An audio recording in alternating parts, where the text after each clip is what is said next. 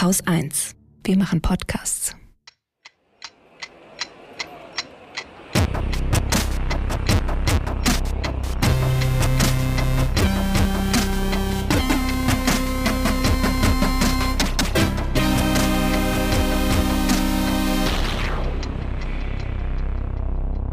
Willkommen zur Wochendämmerung vom 19. Mai 2023 mit Vogelsterben, Iran, zwei Geschichten vom Reisen, Belarus, Helmut Berger, Ukraine, drei Geschichten über die Ukraine und Russland, Iglu, drei Geschichten vom Klima und dessen Folgen, Scham zu Ecuador, zwei Wahlen, einer guten Nachricht, dem Dunning-Kruger-Effekt, einem Limerick der Woche, dem Börsenticker.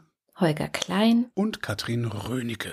Bitte entschuldigt, ich klinge heute nicht gut. Das liegt daran, dass ich doof bin. Ich bin nämlich ohne Adapter für das Mikrofon zu meinen Eltern gefahren. Also ich habe ein USB-Mikrofon und ein USB-C Eingang im MacBook und äh, kann jetzt leider dann das Mikrofon nicht benutzen. Deswegen klinge ich heute schlechter als sonst. Es tut mir sehr, sehr leid. Ja, ich dachte, wir müssen unbedingt mal wieder in den Iran schauen. Ich habe heute Morgen noch nach dem Aufwachen noch im Bett liegend äh, das aktuelle Iran-Update von Gilda Sahibi und Saha Esla gehört. Die haben das gestern Morgen aufgenommen. Das äh, Thema der Sendung ist in erster Linie Hinrichtungen, weil es in Iran gerade eine große Hinrichtungswelle gibt. Über 200 Menschen sind seit Januar äh, in Iran hingerichtet worden. Und äh, diese Woche ging in den sozialen Medien äh, unter dem Hashtag Do not let them kill us, also lasst nicht zu, dass sie uns töten, äh, ja, ging so Proteste rum, ähm, basierend auf einem, ja, im Grunde ein Hilferuf von drei Männern, die äh, in Isfahan im Gefängnis saßen und die eben die Todesstrafe äh, ja, bekommen hatten. Unter sehr fadenscheinigen, äh, erpressten Geständnissen, wie es halt immer so ist im Iran ja, das haben die gestern aufgenommen. Heute Morgen habe ich es noch gehört, bevor ich irgendwelche anderen Nachrichten gesehen habe. Und tatsächlich wurden die drei dann heute auch hingerichtet. Also die Nachricht ging dann jetzt heute auch durch die Medien. Und was mir nochmal bewusst geworden ist beim Hören auch, die Proteste dauern schon acht Monate. Und es ist noch immer kein Ende in Sicht. Also es hört einfach nicht auf.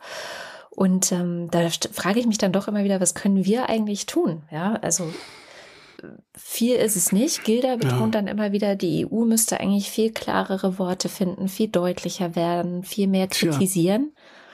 Tja. Äh, ja, hätte, hätte Fahrradkette, aber tatsächlich. Hätte, hätte Fahrradkette, ne? Das ist halt so ein, so ein bisschen dieser Effekt. Wir haben uns halt jetzt über, über viele Jahre mit diesem Atomabkommen verarschen ja. lassen. Und äh, da jetzt zu sagen, nee, wir haben uns verarschen lassen, wir drehen jetzt um ist halt unendlich schwer. Das ist halt, ne, Politik ist halt so ein Supertanker, den du nicht einfach mal stoppst und umdrehst. Ja. Dann, an solchen Sachen, finde ich, merkt man es auch immer. Ja, und es gibt aber anscheinend dieses Wochenende, also äh, am 20. Mai, das ist der Samstag, ähm, auch wieder Demos in Deutschland. Und ich finde, das bisschen, was wir tun können, als jetzt vielleicht nicht PolitikerInnen, ist unser Gesicht da zu zeigen. Und Gilda betont auch wirklich, dass das gesehen wird. Also sie hat ja sehr viele mhm. Kontakte äh, im Iran und die Leute kriegen das schon mit und das ist auch wichtig für die, dass die sehen, also dass die sehen, dass wir sie sehen sozusagen, ja, dass sie nicht umsonst dort äh, immer weitermachen und ähm, immer weiter protestieren. Ähm, da, da gab es auch, äh, vorhin habe ich noch gesehen, einen äh, Tweet von Nathalie Amiri, der äh, ehemaligen ARD-Korrespondentin in Teheran, äh, kurz nach der Bekanntgabe, dass Said Saleh und Majid, junge Demonstranten gegen das Regime, heute Morgen in Isfahan hingerichtet wurden, tönt es über Teheran voller Wut. Tod dem Regime, das unsere Jugend umbringt, Tod dem Diktator, Tod der Islamischen Republik. Ich verlinke das mal in den Shownotes, das ist ein Video, ein einminütiges, einfach nur ein Schwenk über die Häuser ja. und von überall her, also wie Klatschen während der Corona-Pandemie, äh, kommt schallt wirklich über, von überall her schallt das äh, über die Häuser. Das ist wirklich sehr, sehr beeindruckend. Ja. Weil auch dazu gehört Mut. Du weißt nämlich nicht, ob dein Nachbar dich nicht bei der Polizei verpfeift. Ja, die, und die glauben halt, und das ist so, ja, was sollen sie auch anderes machen, äh, als daran zu glauben, dass das alles Teil einer Revolution ist, dass dieses Regime an sein Ende kommen wird. Man weiß nicht wann und wie lange es dauert, aber das wird kommen sagen ja auch alle, also die, die paar Interviews, die ich geführt mhm. habe, das war, also das, das eine ist halt, was sollen wir denn sonst machen? Weil ja. hier passiert nichts Sterben mehr. Tun das, das eh, Land ist auch oft. so die Art, genau. Und das andere ist halt, diese Revolution ist nicht mehr aufzuhalten. die muss nicht morgen kommen, aber sie ist nicht mehr aufzuhalten. Das, äh, ja, und, und beide Sachen, also wenn du nichts mehr zu verlieren hast und noch genug Hoffnung auf einmal irgendwo herkommt, äh, ja, dann wird's gefährlich für die Machthaber. Ja. Ja, und vielleicht ganz gut dazu passend ist äh, ein anderer Diktator, wie es immer so heißt, der äh, letzte Diktator Europas, Alexander Lukaschenka. Und ich habe übrigens endlich mal nachgeschaut, was eigentlich jetzt der Unterschied ist. Warum sagen manche Lukaschenka und manche sagen Lukaschenko? Ich habe bis heute auch Lukaschenko gesagt. Und tatsächlich ist Lukaschenko russisch und Lukaschenka mhm. ist belarussisch. Deswegen habe ich mich jetzt entschlossen, Lukaschenka zu sagen. Ja, ich sage Lukaschenkov, weil ich ignorant bin. ist auch gut. Ne? Was, ich mag fragen, gucken, was Herr Erdogan dazu sagt. Aber, ja. ja. sehr schön. Kannst du schon äh, Kilic Darolu gut sagen? Kilic Darolu? Ja, ist, eigentlich heißt der Kilic Darolu. Okay, okay. Ja, naja, gut, du hast mal Türkisch gelernt, ne? Nein. Oder versucht. Ich habe mich nur mal darum gekümmert, wie man es ausspricht. Ah, okay. Ja, das ist natürlich auch. Ja, und das I ohne Punkt ist ein Irr. Okay. Jedenfalls, ähm, der äh, Lukaschenka ist äh, sechs Tage lang nicht gesehen worden. Mhm. Und danach war er 20 Kilo leichter, ne? Ja, danach gab es Photoshop, genau, würde ich es nennen. Ähm, ich will das auch, was Lukaschenkov hatte, will ich auch. Jedenfalls, er wurde nicht gesehen und dann gab es direkte Gerüchte, ob er vielleicht gestorben ist. Da gab es dann auch so sehr äh, regimetreue Propagandisten, die so Sachen gesagt haben wie, ja gut, jeder stirbt irgendwann mal oder äh, das Wichtigste ist, dass wir das Land verteidigen können, auch ohne den Präsidenten. Das hat dann natürlich die Gerüchte noch weiter angeheizt, also dass selbst so regimetreue Leute ähm, sowas dann gesagt haben. Hm. Und dann ist immer die Frage, okay, wie kriegst du jetzt raus, was stimmt? Ähm, ich gucke dann immer zuerst bei äh, Decoder, weil die in der Regel ganz gut übersetzen, was in Russland und in Belarus so passiert. Aber die sind halt nicht sehr tagesaktuell. Also da geht es viel um Hintergründe, Zusammenhänge, Analysen, sowas alles.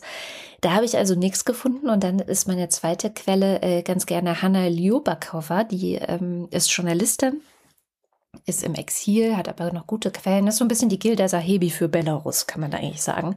Okay. Ähm, twittert allerdings auf Englisch und hat dann auch wirklich die ganze Woche sehr viel dazu getwittert und geschrieben und unter anderem dann eben auch über dieses Video, was ich glaube Montag war es, ähm, auftauchte, wo Lukaschenka dann nach sechs Tagen zum ersten Mal wieder zu sehen und auch zu hören war. Und wie du schon sagtest, er sah darauf sehr gut aus.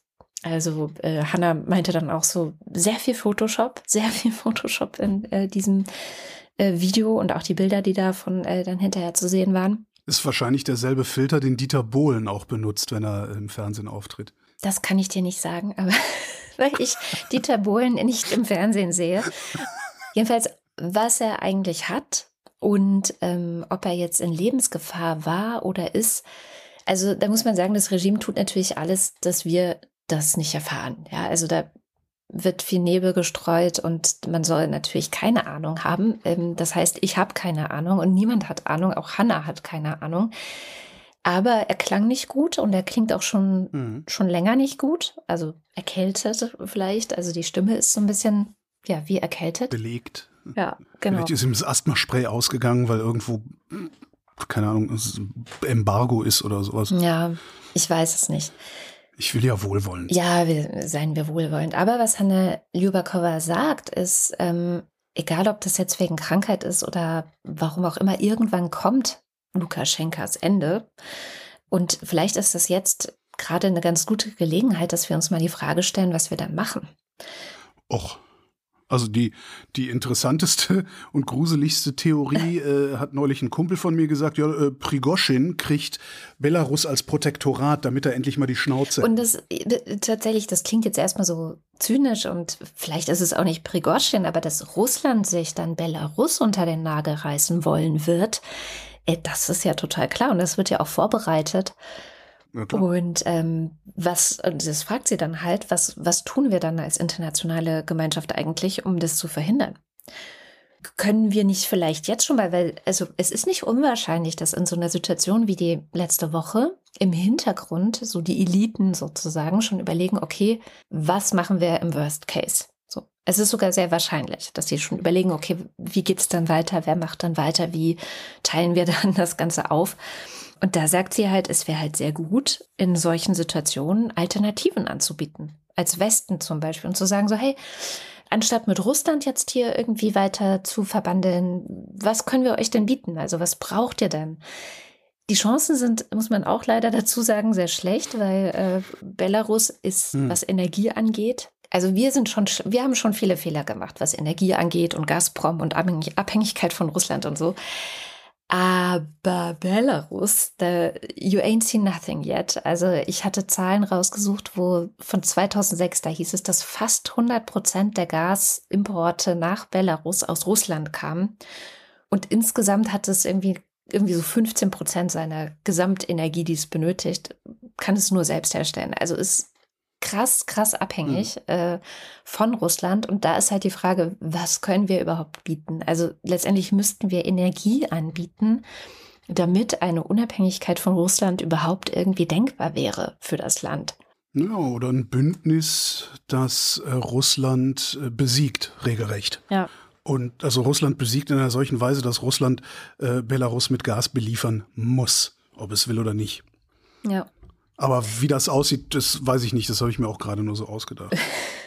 Ja, ja, aber über sowas nachzudenken, so das äh, fand ich jetzt wirklich ganz gute Anregung, sozusagen, das ist jetzt wichtig, so, weil es gibt nicht nur diesen einen Kriegsschauplatz, die Ukraine, sondern es gibt auch Belarus, es gibt auch Moldau, hm. es gibt auch Georgien. Also wir müssen eigentlich noch ein bisschen breiter gucken, dass uns da nicht noch mehr entgleitet und vielleicht mal vor die Ereignisse kommen und schon eine Idee haben und, und sowas ähnliches wie einen Plan haben, was man machen kann, wenn. Ich habe ja die Hoffnung, dass sowas in, in der Bundesregierung äh, tatsächlich passiert. Gleichzeitig, wenn ich mir das Personal so angucke äh, in der Bundesregierung, habe ich das Gefühl, dass, nee, das kriegen die gar nicht hin.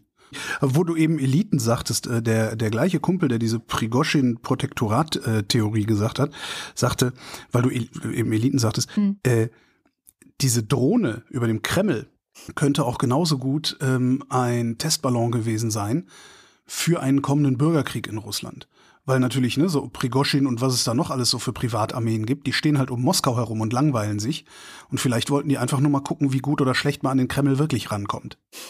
Hatte ich auch ein interessantes. Interessante These, ja. Ne, ne, ne? Ja. So, wo wir gerade schon dabei sind, ähm, gucken wir mal. Ich habe auch ein bisschen was aus der Region mitgebracht. Äh, der Europarat, ähm, das ist die Vereinigung europäischer Länder, wo Russland neulich rausgeflogen wäre, wenn sie nicht früher ausgetreten sind.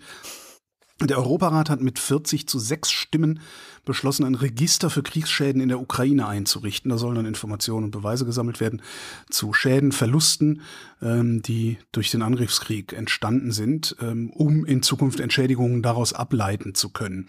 Nicht dabei sind die Schweiz, Armenien, Aserbaidschan, Bosnien-Herzegowina, Serbien, Ungarn und die Türkei. Den Hauptsitz hätten die gerne, äh, also für, für, für dieses Register hätten die gerne in Den Haag, weil von da aus ist es nicht ganz so weit zum Internationalen Strafgerichtshof, wo ja die halbe russische Führung mindestens eigentlich hingehört.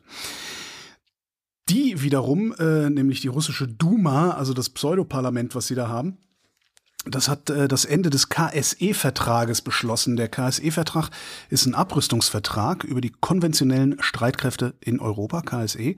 Äh, den hat die NATO und die Staaten des ehemaligen Warschauer Pakts geschlossen, und zwar 1992, um das militärische Gleichgewicht in Europa zu sichern. Äh, da sind dann so Obergrenzen drin für die Stationierung konventioneller schwerer Waffen auf dem gesamten Kontinent. Seit 2007 kümmern die Russen sich aber schon nicht mehr wirklich um die Umsetzung. Und seit 2015 nehmen die Russen auch nicht mehr an den Sitzungen teil, was äh, ein Jahr nach der Annexion der Krim ist. Und vielleicht war das auch einer der Momente, an dem hätte klar werden können, was diese Terroristen eigentlich wirklich vorhaben. Hm. Jedenfalls, das Ding wird in Zukunft, vermute ich mal sowieso, eher Makulatur werden, weil Europa hat zwei Möglichkeiten. Die eine ist Russland besiegen und weitgehend entwaffnen. Da habe ich keine Ahnung, wie das aussehen soll oder sich selbst so sehr aufrüsten, dass die Russen sich nie wieder aus ihrem Land raustrauen. Also jedenfalls nicht mit ihrer Armee, sondern höchstens als Touristen. Ähm, was es nicht besser macht, weil wir haben immer noch die Kernwaffen und nichts ist schlimmer als eine kernwaffengedeckte konventionelle Armee. Das kann man halt jetzt schon sehen. Und ich mag mir auch nicht wirklich ausmalen, was wir erleben werden, wenn Russland beliebig aufrüstet, weil das ist eine Kolonialmacht, das ist eine Imperialmacht. Für Russland scheinen Kriegsverbrechen Teil der normalen Kriegsführung zu sein. Und vor allen Dingen, und das ist eigentlich psychologisch äh, fatal, Russland hält sich für absolut großartig und gleichzeitig für das unterdrückteste Opfer aller Länder überhaupt. Ja. Und ich sage halt schon lange, Kernwaffen zu haben, das führt nicht zu Atomkriegen, sondern Kernwaffen zu haben führt zu maximal brutalen konventionellen Kriegen, weil wenn du Kernwaffen hast, dann nimmst du dir alles raus. Und das habe ich, glaube ich, vor 15 Jahren oder sowas schon mal so, so oder in der Art formuliert. Und Russland liefert halt gerade das Quad Erat Demonstrandum dazu. Und dann gibt noch das Pentagon bekannt. Äh, wir haben uns verrechnet. Das Pentagon hatte einen Buchungsfehler. Die hatten gedacht, sie hätten für drei Milliarden mehr Waffen und Ausrüstung an die Ukraine gegeben, um die russischen Terroristen zu bekämpfen, als sie tatsächlich gegeben haben. Das heißt, es gibt jetzt noch einen Nachschlag von den Amis. Und oh. das kann ja nicht schaden, außer den Russen, ja. aber denen soll es ja auch schaden. Ich habe ja auch so ein bisschen immer das ISW, also das Institute for the Study of War, äh, im Auge, was es so gibt, äh, Neues gibt aus der Ukraine. Und tatsächlich sieht es wohl so aus, dass sich die Ukraine die Oberhand in Bachmut erkämpft hat. Mhm. Äh, das berichten diese berühmten russischen Militärblogger zumindest. Ähm, und es gibt übereinstimmende Aussagen einerseits der ukrainischen Seite und auch äh, von Prigozhin, das ist ja der Chef der Wagner-Gruppe, der gerade schon mal genannt wurde, der äh, ja eh immer so sein ganz eigenes Ding fährt. Ne? Also der sieht die Schuld dafür natürlich bei den anderen russischen Kräften, nicht bei sich. Ähm, und das ist eigentlich auch nur eine Fortsetzung von, also einer giftigen Auseinandersetzung. Äh, von Prigozhin Richtung Moskau und Beschwerden über die Kriegsführung und diese sind alles Deppen außer ich sozusagen. ähm, der inszeniert sich da auch ganz schön krass selber. Was äh, diese Woche die Ukraine schon recht stark erschüttert hat, immer wieder, das waren massive Angriffe auch auf die Hauptstadt Kiew. Mhm. Odessa auch, ne? Hat auch was abgekriegt. Ja, das stimmt. Und gerade Kiew, da war äh, Anfang der Woche auch viel los, jetzt die letzte Nacht, glaube ich, auch. Da hat Denis Trubetskoy, das ist äh, auch äh, für die Ukraine eine sehr gute äh, Quelle für aktuelle Nachrichten. Er ist selber auch Journalist. Er hat am 16. Mai geschrieben auf Twitter, und ich zitiere ihn jetzt einfach mal. Es war extrem seltsam, um drei Uhr den Luftkampf unter anderem zwischen dem Flugabwehrsystem Patriot und etwa Kinschall-Raketen so nah zu erleben. Sah nach Star Wars aus. Aber im Endeffekt war es eine richtig schlechte Nacht für Russland. 18 Raketen hat Russland nach Angaben der ukrainischen Luftwaffe gegen die Ukraine überwiegend gegen Kiew eingesetzt, darunter sechs in Anführungszeichen unbesiegbare Kinschals, alle 18 wurden abgefangen und das Beste daran, die Angaben wirken nicht unglaubwürdig oder verschönert. Es war super laut, es war gruselig.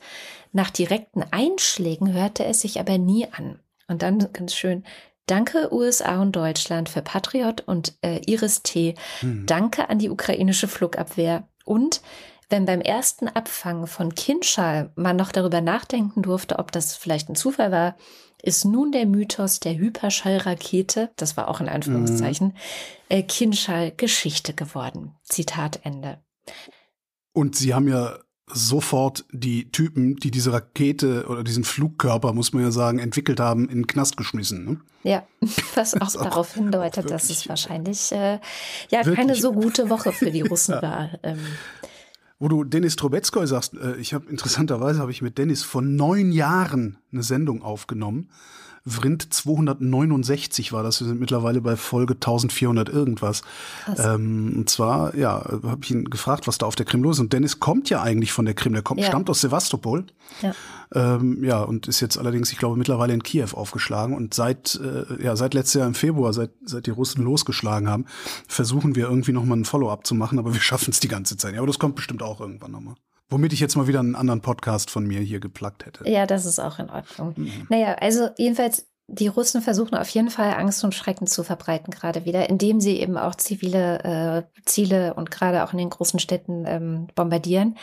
Aber es funktioniert anscheinend immer noch nicht. Im Gegenteil, äh, diese Woche war nämlich endlich, endlich äh, Volodymyr Zelensky bei Olaf Scholz überfällig, sehr, sehr überfällig. Und ähm, die Bundesregierung hatte dann auch noch so eine Art Willkommenspaket geschnürt. Äh, am Samstag haben sie dann verkündet, dass sie laut Verteidigungsministerium der Ukraine weitere 30 Panzer vom Typ Leopard 1A5 und 20 Marder und weitere Iris-T und Radhaubitzen und mhm. äh, mehr als 100 gepanzerte Gefechtsfahrzeuge und Aufklärungsdrohnen und Artilleriemunition und, und, und äh, zur hm. Verfügung stellen werden. Haben wir das denn alles? Ich ich habe äh, aus der ganzen Diskussion des vergangenen Jahres das Gefühl gewonnen, bitte äh, möge man mich korrigieren, wenn es nicht stimmt, dass wir sowas nur noch sagen, wenn wir es auch haben. Ah, okay. Ja. Weil wenn wir es nicht haben, sagen wir ja, ja, wir, wir können nichts zusagen, weil wir haben es nicht. Ihr könnt Helme haben, ja. Ja, genau. also so, ich weiß nicht, ich bin jetzt mal so naiv und denke, dass, ähm, dass wir das haben. Es kann aber gerne auch der Faktencheck nochmal gucken. Ich wüsste bloß gar nicht, wo man das nachguckt, ehrlich gesagt. Ja, das, äh, ja, also, hey Bundeswehr, sag doch mal schnell deine Bestände durch. Ist schwierig. Ich glaube, die machen das ja. nicht so gerne, ja. Nee.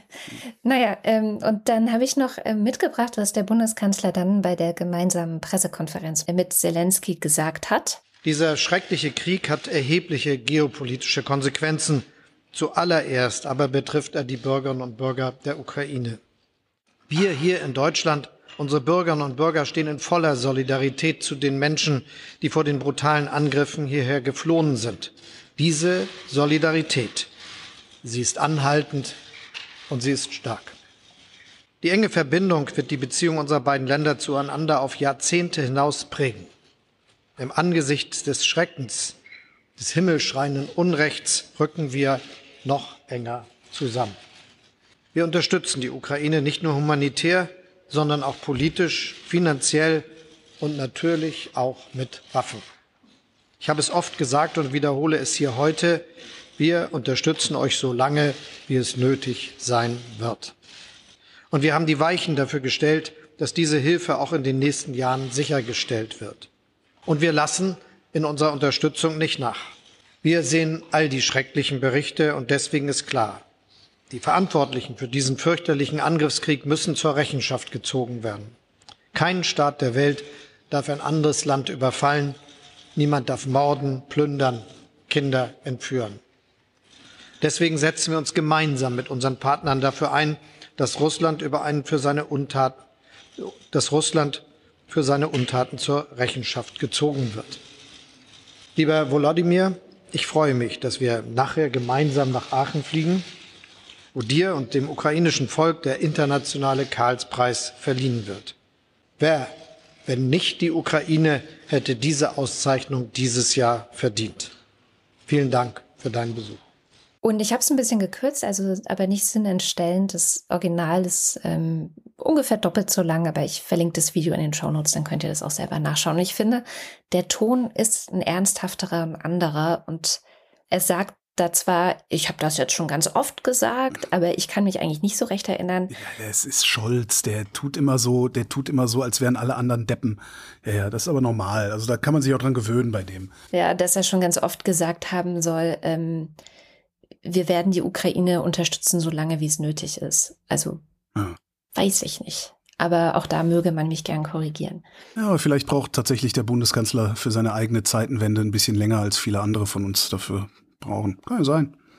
Ja. So viel zur Ukraine. Themenwechsel. Sommerzeit ist Urlaubszeit ist Reisezeit. Eine Anmoderation, die ich aus der Kiste mit den dümmstmöglichen Anmoderationen gezogen habe. Direkt daneben äh, wohnt Donnerstag ist Kinotag und wir wollen doch mal sehen, was unsere Filmexpertin uns diese Woche empfiehlt. Zurück zu äh, Reisen. Deutsche Reisepläne habe ich mitgebracht. Die Woche gab es in der Tagesschau eine Meldung, ähm, da nehme ich, ich, ich zitiere einfach nur den Teasertext. Trotz der hohen Inflation scheinen deutsche Urlauber nicht bei ihren Reiseplänen zu sparen. Hotels mit mehr Sternen und All-Inclusive sind im Trend. Gleichzeitig wird Budgetkontrolle wichtiger. Das ist auf den ersten Blick eine gute Nachricht, vor allen Dingen für die Reiseindustrie, natürlich auch für die Menschen, die irgendwie noch genug Geld übrig haben oder noch genug Geld zusammengekratzt kriegen, um sich irgendwie so einen Urlaub zu leisten und so. Auf den zweiten Blick ist es aber eine schlechte Nachricht. Es gibt ähm, in, in, in der Touristik, sage ich mal, oder im, im, im Reisejournalismus oder wie auch immer das dann da heißt, ähm, ein Thema, das in meiner Wahrnehmung extrem unterberichtet ist. Und zwar ist es die Auswirkung von All-Inclusive-Urlauben auf die lokalen Wirtschaften. Ähm, die Leute, die solche Urlaube machen, die gehen sehr oft gar nicht aus diesen Resorts raus. Also ist der Tagesablauf ist halt aufstehen, essen gehen, Strand gehen, zurückgehen, Zimmer duschen, essen, Zimmer und weiß ich nicht was. aber nicht raus. Äh, und wenn sie rauskommen, dann häufig nur mit organisierten Touren. Das führt dazu, dass die Händler, äh, die Restaurants in den Orten, in denen die Hotels stehen oder am Rande der, der Orte, wo die Hotels stehen, diese ganzen Restaurants, die gehen dabei leer aus und äh, ja, machen im Grunde pleite. Jetzt kann man sagen, ja, okay, ist ja nicht so schlimm, weil da sind ja die Hotels, dann können die Leute auch in den Hotels arbeiten. Was sie tun, mhm. da verdienen die aber wieder nur einen Hungerlohn, weil wir ja unbedingt eine Woche, eine Woche lang fünf Sterne an die türkische Riviera wollen für 500 Euro, inklusive Flug. Und das Schlimme daran oder das Schlimmste eigentlich daran ist, ich habe mal einen Manager von so einem Hotel kennengelernt. Der hat mir gesagt, also sinngemäß gesagt, das sind hauptsächlich Leute, die zu Hause dann Fotos von einem Urlaub zeigen wollen, diese Fünf-Sterne-Hotels, von Fotos von einem Urlaub zeigen wollen, den sie sich eigentlich gar nicht leisten könnten, wenn alles anständig laufen würde. Ja dann denke ich, äh, die Wochendämmerung appelliert, äh, lieber drei Sterne mit Frühstück und dann vor Ort in der Gegend rummarodieren und gucken, wo ich was zu essen herkriege, wo ich was zu trinken herkriege mhm. und gucke, wo ich vielleicht irgendwie auch noch ein paar Souvenirs kaufe oder vielleicht finde ich auch irgendwo einen Markt, der total spannend ist, ja, weil äh, das, das sind, das, das ist halt irgendwie, ich sag mal, der vordere Orient oder wie auch immer da die Region man nennen mag, da sind interessantere Märkte als bei uns und sowas alles. Ja, voll. Ähm, das der Preis, den ich dafür bezahle, sind weniger Fotos von einem Luxusleben, das ich sowieso nicht habe. Dafür aber normalerweise mehr Begegnungen und mehr Erinnerungen, als ich habe an irgendeinen so Fünf-Sterne-Bunker, äh, weil der könnte auch genauso gut irgendwo in Zinnowitz stehen, wenn es da ein bisschen wärmer ist. Apropos Zinnowitz, ich habe natürlich überhaupt keine Ahnung, weil ich ja neuerdings Camping mache. und dann habe ich noch ein paar Reisepläne gefunden, und zwar äh, chinesische Reisepläne. Vor sechs Wochen die Tagesschau gemeldet. Ich zitiere mal gerne die Tagesschau, weil da ist nie eine Paywall davor. Äh, zum er also andere haben das auch gemeldet, nur anders formuliert. Aber zum ersten Mal seit sieben Jahren sind die Außenminister von Saudi-Arabien und des Iran zusammengetroffen. China hatte das Gespräch vermittelt, das in Peking stattfand. Hm. Und da fragt man sich ja schon, hui, wie mögen die Chinesen das angestellt haben? Ich habe einen Lösungsvorschlag. Äh, diese Woche meldet die South China Morning Post, Vergessen Sie Europa. Chinas extrem wertvolle und begehrte Touristen sind auf dem Weg zum Golf. Analysten mhm. erwarten, dass immer mehr chinesische Fachleute, Unternehmer und Touristen den Golf besuchen werden, weil die Flugverbindungen mit der Region Nahe Osten sich normalisieren würden. Ja? Verstehe. Neuschwanstein, würde ich jetzt mal so sagen, mag ja putzig aussehen. Nicht?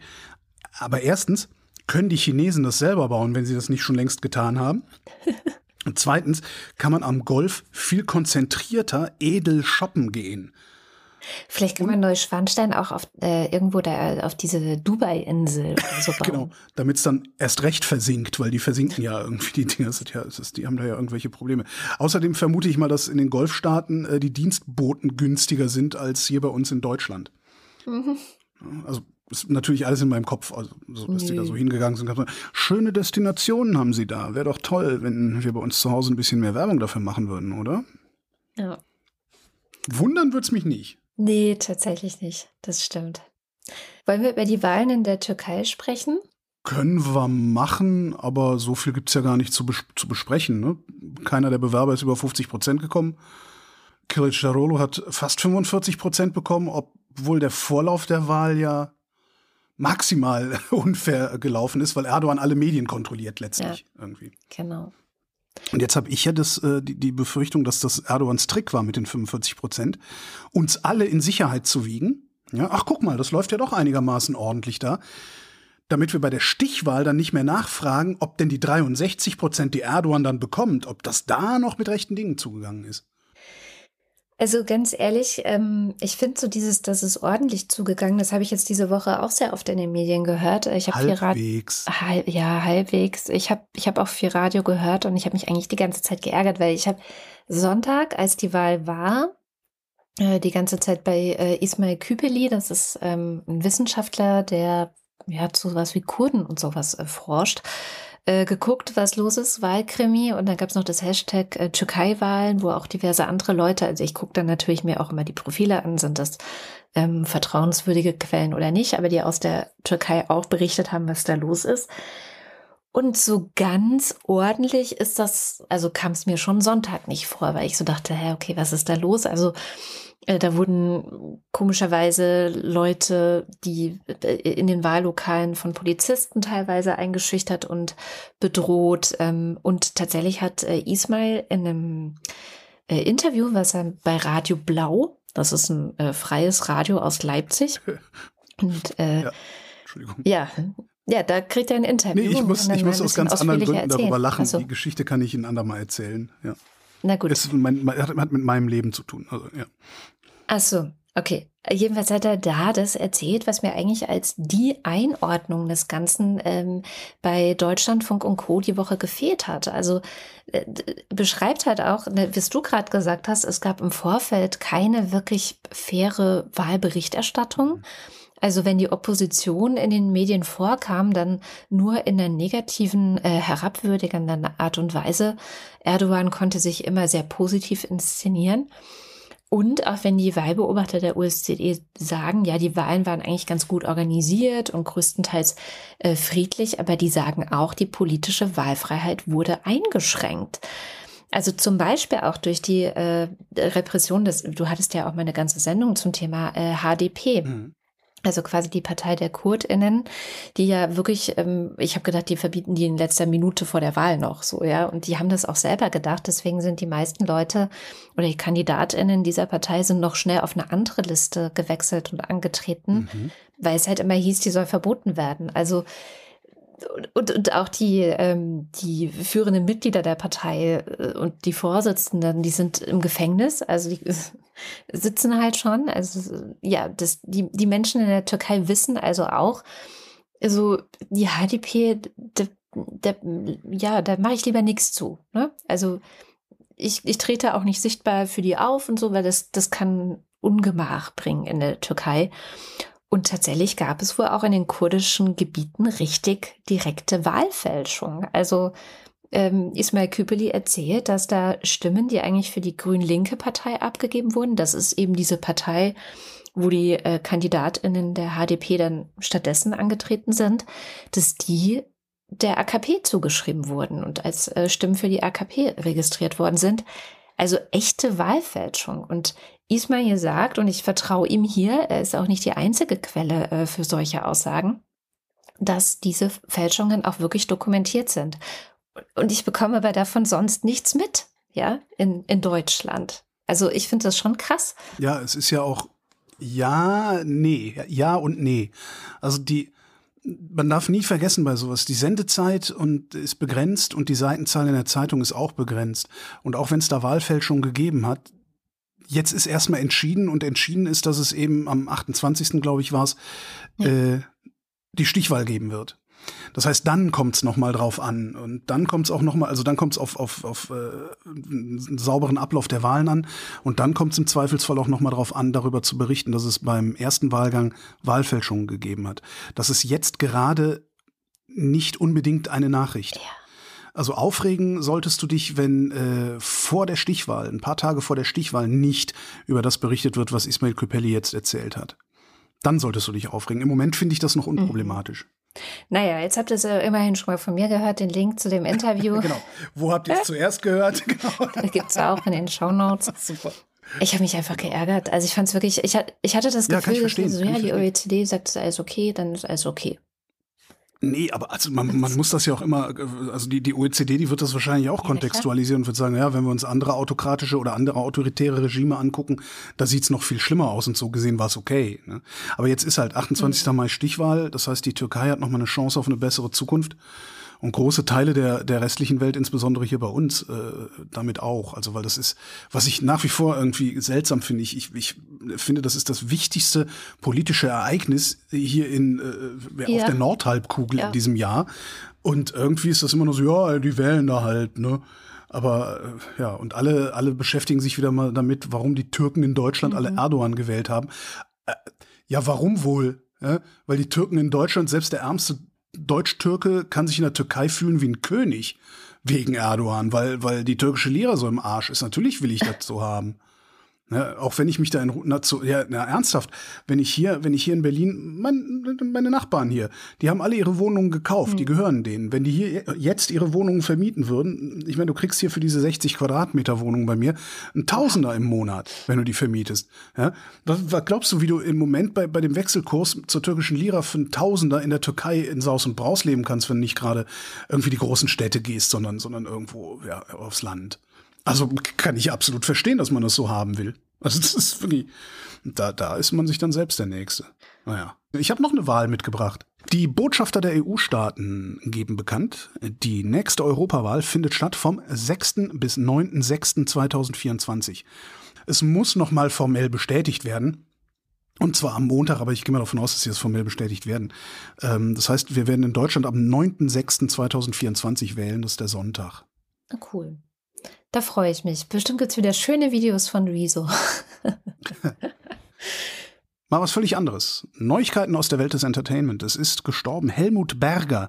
Der sagt dir wahrscheinlich extrem wenig. Naja, du hast ja, du bist ja Fan, deswegen kann ich ihn. Ich war Fan. Deinetwegen. Ja. Helmut Berger war einer der wenigen, sehr, sehr wenigen deutschen Schauspieler mit echtem Weltruhm, der wirklich über die gesamte Welt getingelt ist, den man überall kannte. Äh, nicht zuletzt äh, wegen seiner Hauptrolle im Film Ludwig. Das war, war das Visconti, der Ludwig inszenierte? Ich glaube ja.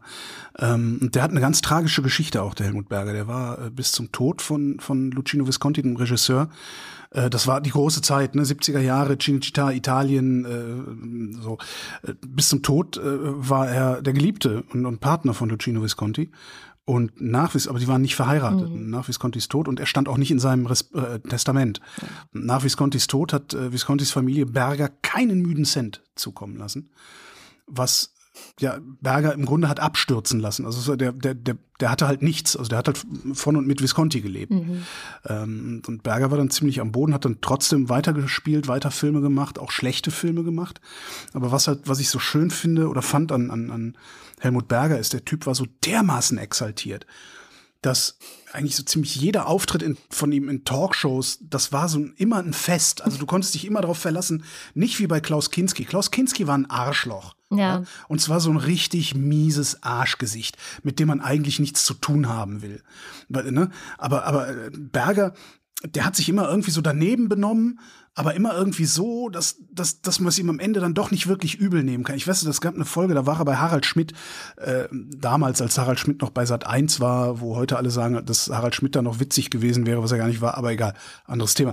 Der, Harald, der sitzt halt bei Harald Schmidt zum Interview als Gast in der Sendung und so ein Kellner in so einem sexy Livret, weil Berger war auch immer so ein bisschen sexy, Berger war bisexuell, ganz offen, hat das auch gelebt, der war mit allen möglichen Frauen und Männern zusammen, die irgendwie berühmt waren damals.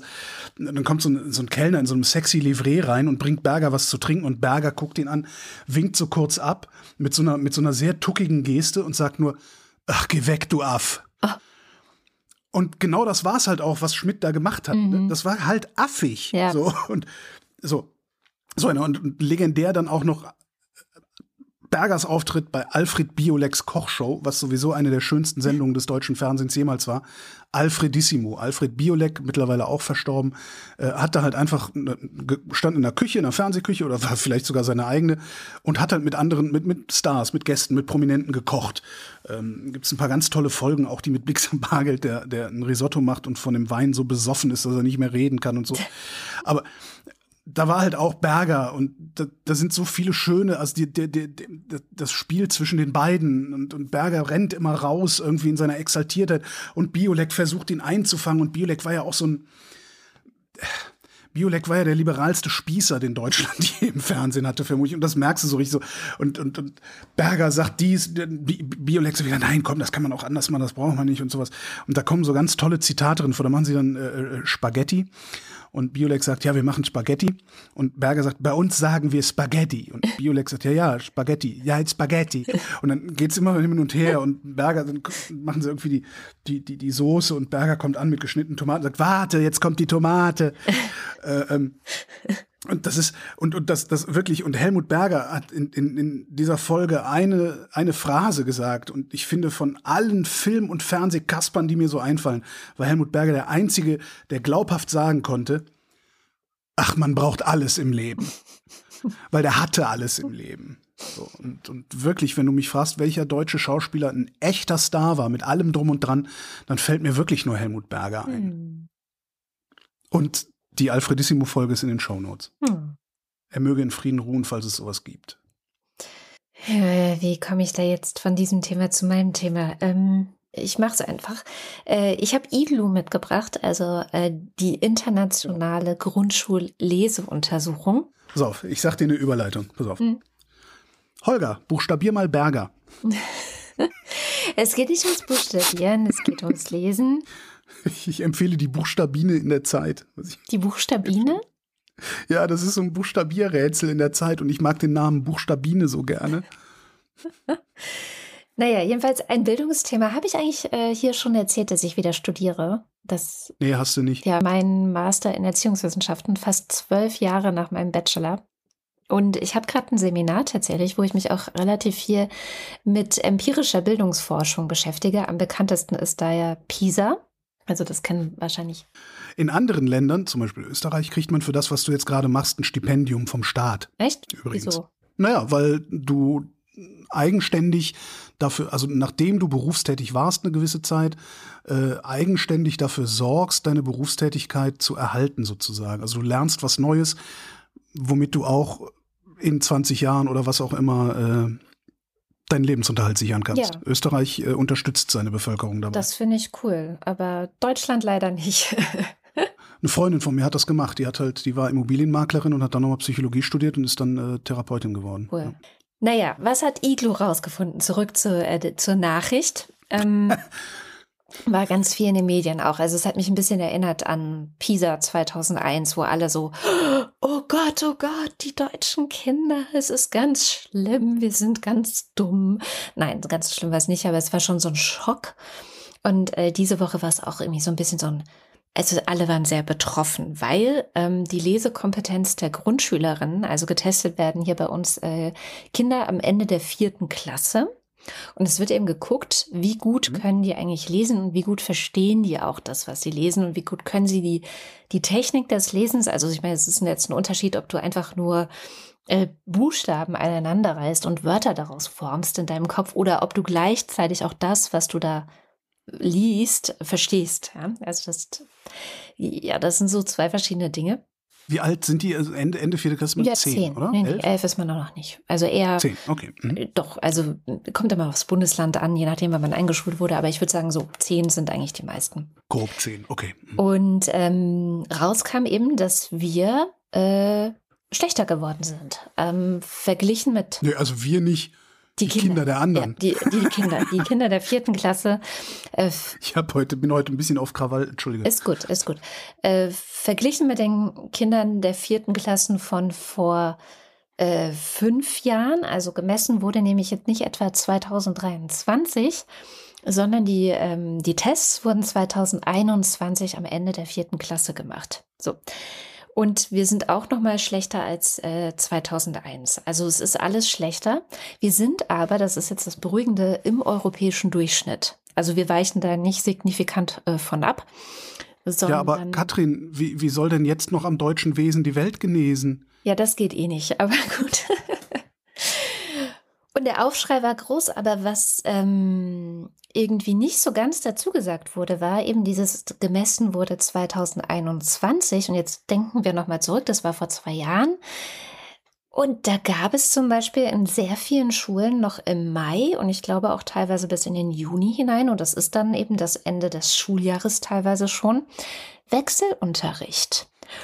Und in den Schulhalbjahren davor war sehr viel naja, entweder ganzer Lockdown oder Wechselunterricht oder mal so, mal so.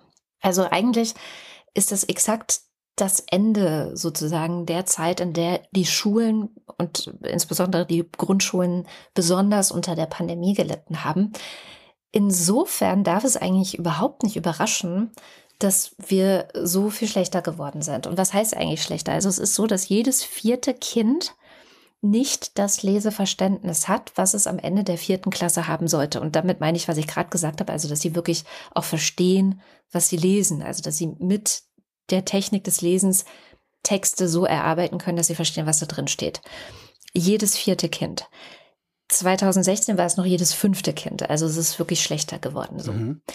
Jetzt Ne? Was machen wir damit? Das ist ja die viel interessantere Frage. Das ist aber doch jetzt, also das deutet doch eigentlich auf ein Problem der Elternhäuser hin und nicht ein Problem der Schulen, oder? naja, also traditionell ist es schon in Deutschland so geregelt, dass die Schule den Kindern das Lesen beibringt. Ja, aber die Schule hat das nicht geschafft, weil es nicht richtig Schule gab. Insofern würde das ja sogar ja. Äh, dieses, dieses, was ich immer sehr seltsam fand, dieses Argument von Bildungserfolg der Kinder, äh, was, was während, während der Lockdown-Zeiten äh, immer gebracht wurde. Also insofern würde das ja sogar dieses Argument stützen, weil die Eltern scheinen nicht in der Lage zu sein, den Kindern hinreichend Lesen beizubringen, wenn die Schule mal ausfallen sollte. Ja, es sind aber halt auch keine pädagogisch oder didaktisch ausgebildeten Fachkräfte, sage ich jetzt mal. Ne? Stimmt, also es ja. ist schon. Ja. Und sie mussten gleichzeitig arbeiten. Das war ja für viele Eltern dann auch so eine Doppelbelastung, ja. dass sie das ja, sie konnten das eigentlich auch oft gar nicht auffangen. Gibt's da, ähm, ist das nur quantitativ gemessen oder ist das auch qualitativ gemessen? Wissen wir was über die in, in welchen Verhältnissen die schlechten Kinder in dieser Zeit gelebt und gelernt haben? Weil das wäre ja die interessante Frage. Ja, es wurden auch Sachen abgefragt, die so ein bisschen darauf rückschließen oder Rückschlüsse darauf zulassen, was die Kinder so ähm, an Leseumgebungen hatten, nenne ich es mal. Ähm, aber nicht systematisch zum Beispiel mit sozialen Unterschieden oder sowas abgeglichen. Das leider nicht, aber es kam raus, dass die Kinder zum Beispiel verglichen auch mit, mit, mit anderen europäischen Ländern in der Schule viel, viel weniger lesen.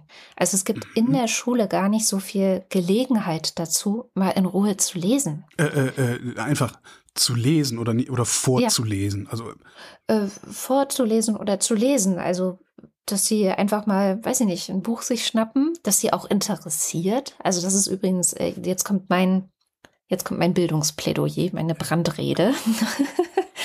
Weil ich sehe es auch an meinen Kindern, ja. Also die sind jetzt nicht so Leseratten, wie ich es vielleicht in ihrem Alter war. Das hat unterschiedliche Gründe. Aber es liegt schon auch daran, dass mir beide auch berichten, sie finden das, was sie in der Schule lesen sollen, in der Regel sehr langweilig. Entschuldigung. Ähm, ja, ja, nee. Da ja. suchen dann halt irgendwelche Deutschlehrer irgendwelche Bücher raus, die sie denken, das ist jetzt wertvoll, pädagogisch ja, genau. wertvoll. Und das passt aber nicht immer zu dem, was Kinder gut finden. Ja, und das passt nicht nur nicht zu dem, was Kinder gut finden, sondern das passt auch gar nicht, das passiert, passt auch nicht zur Lebensrealität anderer Menschen als denjenigen, die im Philologenverband organisiert sind, habe ich das Gefühl. Und das Gefühl hatte ich schon vor 40 Jahren, als ich selber zur Schule gegangen bin.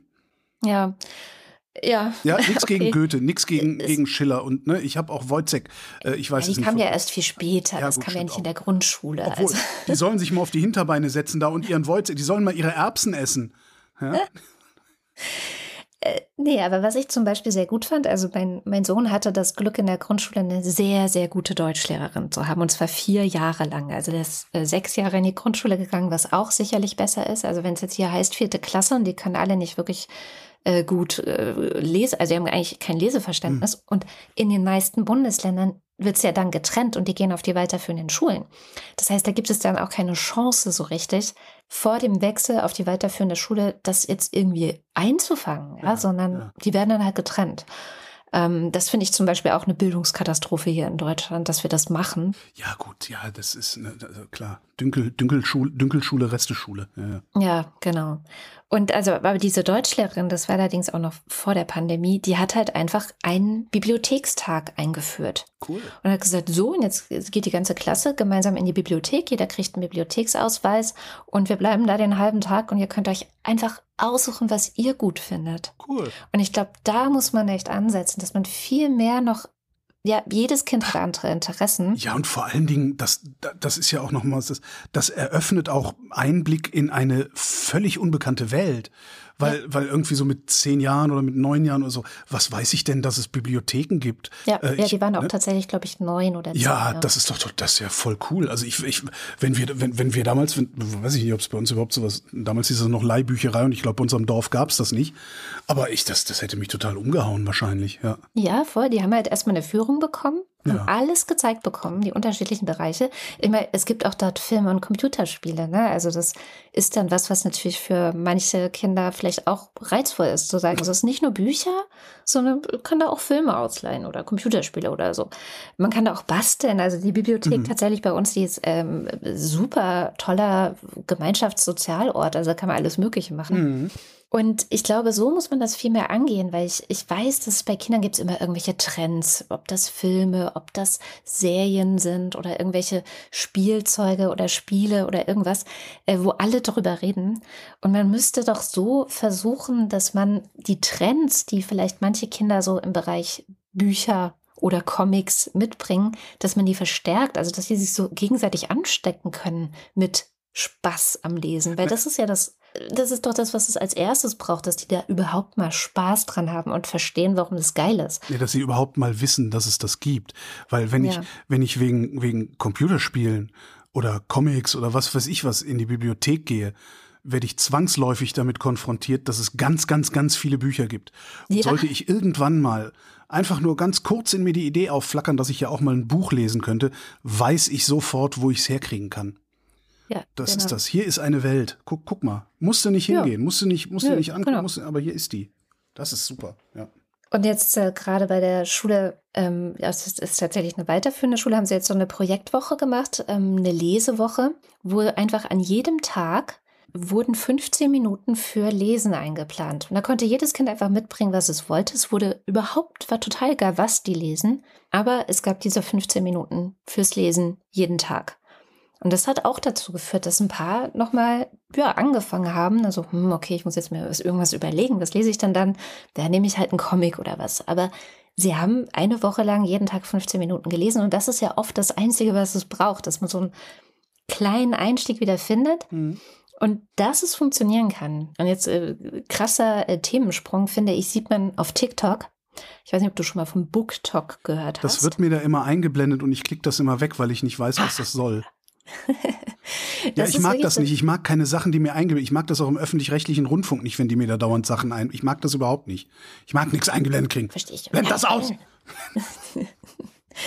ähm, das ist so eine, ja, so im Grunde ein Trend auf TikTok fürs Lesen ähm, von jungen Leuten, die sich hm. dann halt gegenseitig Bücher vorstellen und ähm, da wirklich auch ja, und äh, dann gibt's Trends und AutorInnen, die alle gemeinsam lesen und so. Also es ist wirklich eine große Sache geworden, BookTok. Äh, die Verlage haben das so nach und nach auch ein bisschen verstanden, versuchen da jetzt auch so mehr hinzugehen, weil das natürlich auch super ist für, für PR und so. Also, und da hast du nämlich genau dieses Ansteckende. Ne? Also man kann mit Trends und mit, ähm, guck mal, wie cool das ist. Und es muss halt Spaß machen. Es muss im Interessensbereich der Kids liegen und nicht irgendwie im Interessensbereich der 50-jährigen äh, Pädagogin. Ähm, und sie sind ja keine Pädagogen, aber ja. anderes Thema. Mhm. Und dann funktioniert das. Und das passiert in der Schule halt nicht. Und das macht mich immer so ein bisschen fuchsig. Also, und dann könnte man, glaube ich, das auch ganz gut jederzeit nachholen. Dieses jetzt verpasste äh, Leseleidenschaft entdecken in der Schule. Weil so krass ist es dann doch auch nicht abgebrochen äh, oder abgestiegen, muss man sagen. Also der Trend war vorher schon da. Lesen macht vielen Kindern keinen Spaß. Ja. Und ich glaube, das, was man jetzt aus dieser Iglu-Studie lernen kann und muss, ist, es muss wirklich dringend daran gearbeitet werden, dass jedes Kind auf seine Art eine Möglichkeit hat zu entdecken, warum Lesen echt geil ist. Naja, und vor allen Dingen muss den Eltern irgendwie klar gemacht werden, dass Vorlesen eine sehr, sehr gute Idee ist, um Kinder ja. an Sprache und auch an Geschriebenes äh, heranzuführen. Und ich kann mich erinnern, eine Mutter aus meinem Bekanntenkreis hat ihren Kindern nicht vorgelesen, weil sie selber nur schlecht vorlesen kann. Aber mhm. das ist natürlich einem Fünfjährigen scheißegal, ob du jetzt irgendwie mhm. Rufus Beck bist oder ob du Karl-Heinz Schneidereit bist und äh, meinetwegen die Sätze nicht richtig zusammenkriegst und so. Vollkommen egal. Hauptsache, da kommen erstmal Wörter. Ja, voll. Aber wo du gerade dabei bist, ich habe was Neues vom Dunning-Kruger-Effekt mitgebracht. Mhm. Er ist ja benannt nach zwei Psychologieprofessoren äh, der Cornell University, David Dunning und Justin Kruger. Der nach denen benannte Effekt besagt, die am wenigsten qualifizierten Menschen überschätzen ihre Fähigkeiten stärker als alle anderen. Ja, es wird auch gerne formuliert, als je inkompetenter einer ist, für umso kompetenter hält er sich. Und das ist oft ja auch so. Ne? Ja, also leider. In, in die größten Idioten sind in der Regel auch die am stärksten und vor allem auch am arrogantesten mhm. sind davon überzeugt, Recht zu haben. So, stimmt halt nicht. Oh. Dunning und Kruger wollten damals, also in den 1990er Jahren, wissen, inwieweit inkompetente Menschen sich ihrer Inkompetenz bewusst sind. Das sollten die messen. Dann haben sie 45 Studenten einen Logiktest machen lassen und die sollten dann ihre eigene Leistung bewerten. Zwei, auf zwei Arten. Einmal sollten sie abschätzen, wie viele Fragen sie selbst richtig beantwortet haben. Dann wollten, sollten sie abschätzen, wie sie im Vergleich zu den anderen Schülern abgeschnitten haben. Dabei, wenn du das machst, tritt eine kognitive Verzerrung auf. Kognitive Verzerrungen sind äh, systematische, unbewusste Fehlurteile. Die kommen daher, weil unser Denken voller Heuristiken ist, damit wir nicht den Verstand verlieren. Mhm. Mit anderen Worten, wir können gar nicht anders als Vorurteile zu haben. Das tritt dann ein. Ja, das ist dieses, ich bin besser als der Durch. Frag mal Autofahrer, ob sie besser Auto fahren als der Durchschnitt. Ja. Ich glaube, es gibt dann irgendwie so Zahlen, die sind 80 Prozent und mehr. Und ich habe mal irgendwo ein Interview mit einem Wissenschaftler gelesen, der hat gesagt, wenn das stimmen würde, wenn, wenn tatsächlich so viele Autofahrer so viel besser als der Durchschnitt fahren würden, dann müssten mindestens, keine Ahnung, x Prozent nicht unfallfrei aus der Garage rauskommen können. Und das ist halt nicht so. Es ist nämlich mathematisch ist es unmöglich, dass die meisten Menschen besser als der Durchschnitt sind. Mhm. Ja? So, darauf aufbauend haben ein paar Mathematiker das Ding mal mit Mathematik gebaut und dann an Probanden überprüft.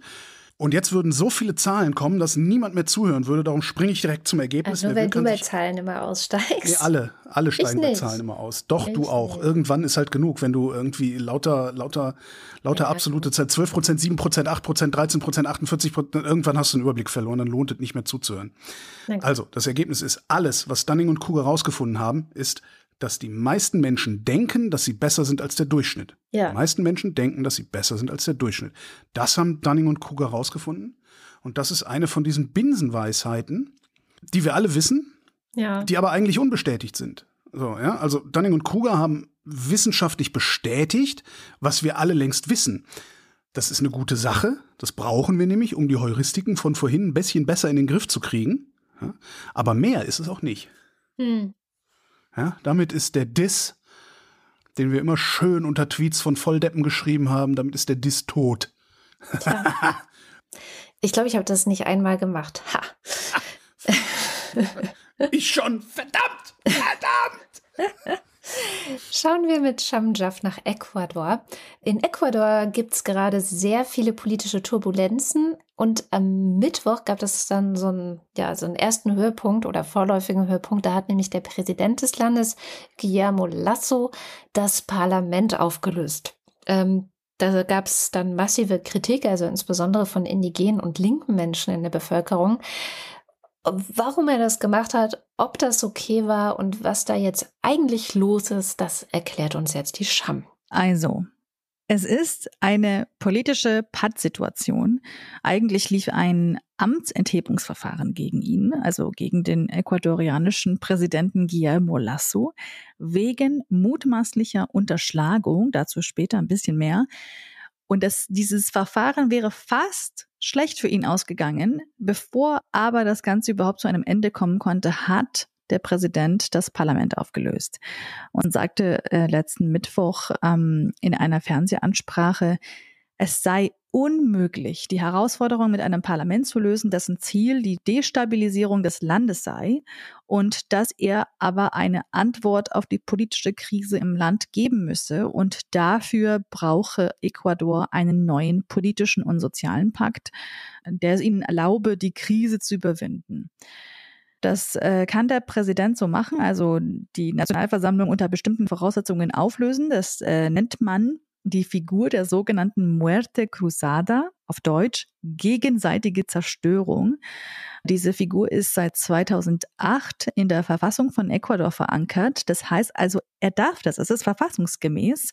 Es ist bis heute allerdings noch nicht angewendet worden. Das heißt also, man kann sich auch schon vorstellen, wie angespannt die Situation ist, weil Ecuador war noch nie hier in diesem, in dieser Situation.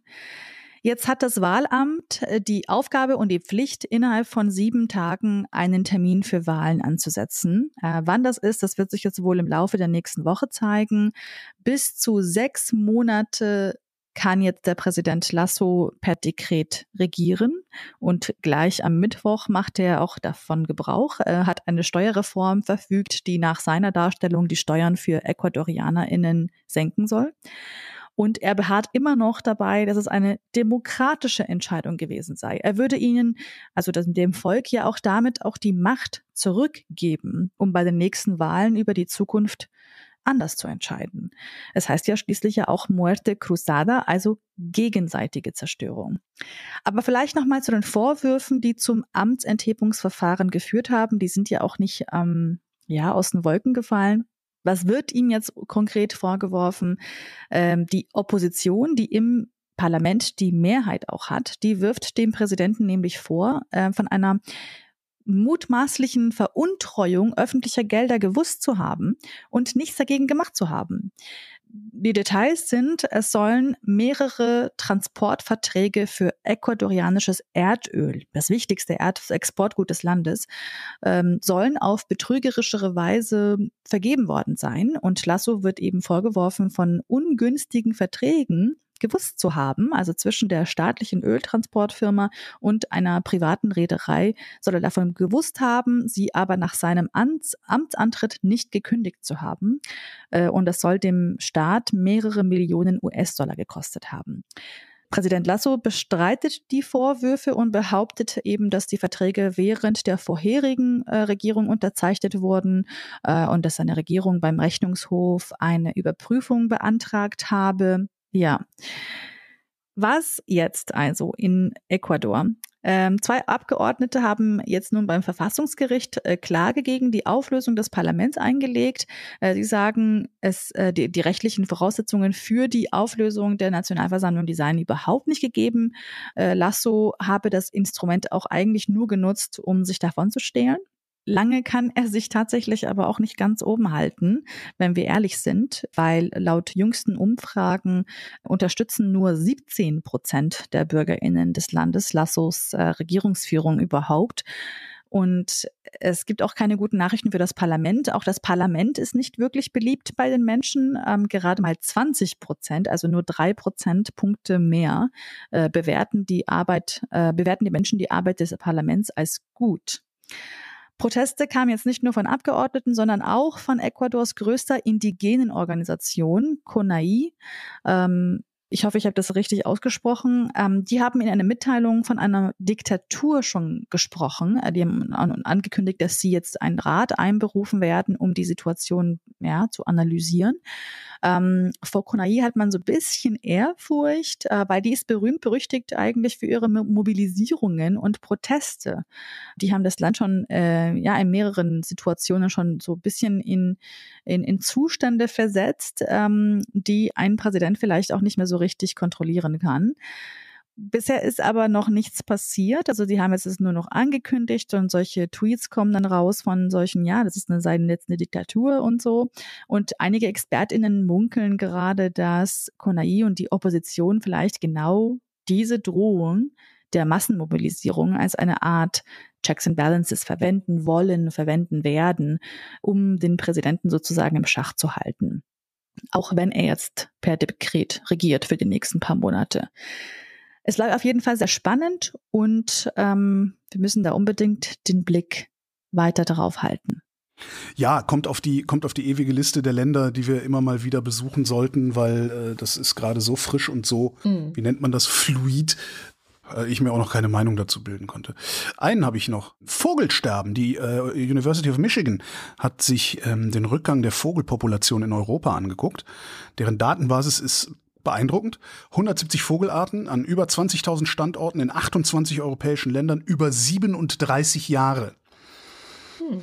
Bezogen haben die ihre Daten auf vier anthropogene, also menschengemachte Einflüsse, und zwar Siedlung, Bewaldung, Landwirtschaft und Temperatur. Was ich ganz interessant finde, dass sie Temperaturdynamiken als Anthropogen in diese Studie ein, eingezogen, ja.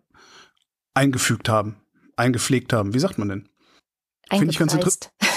ja, eingepreist. Naja, haben sie, haben sie halt. Ne?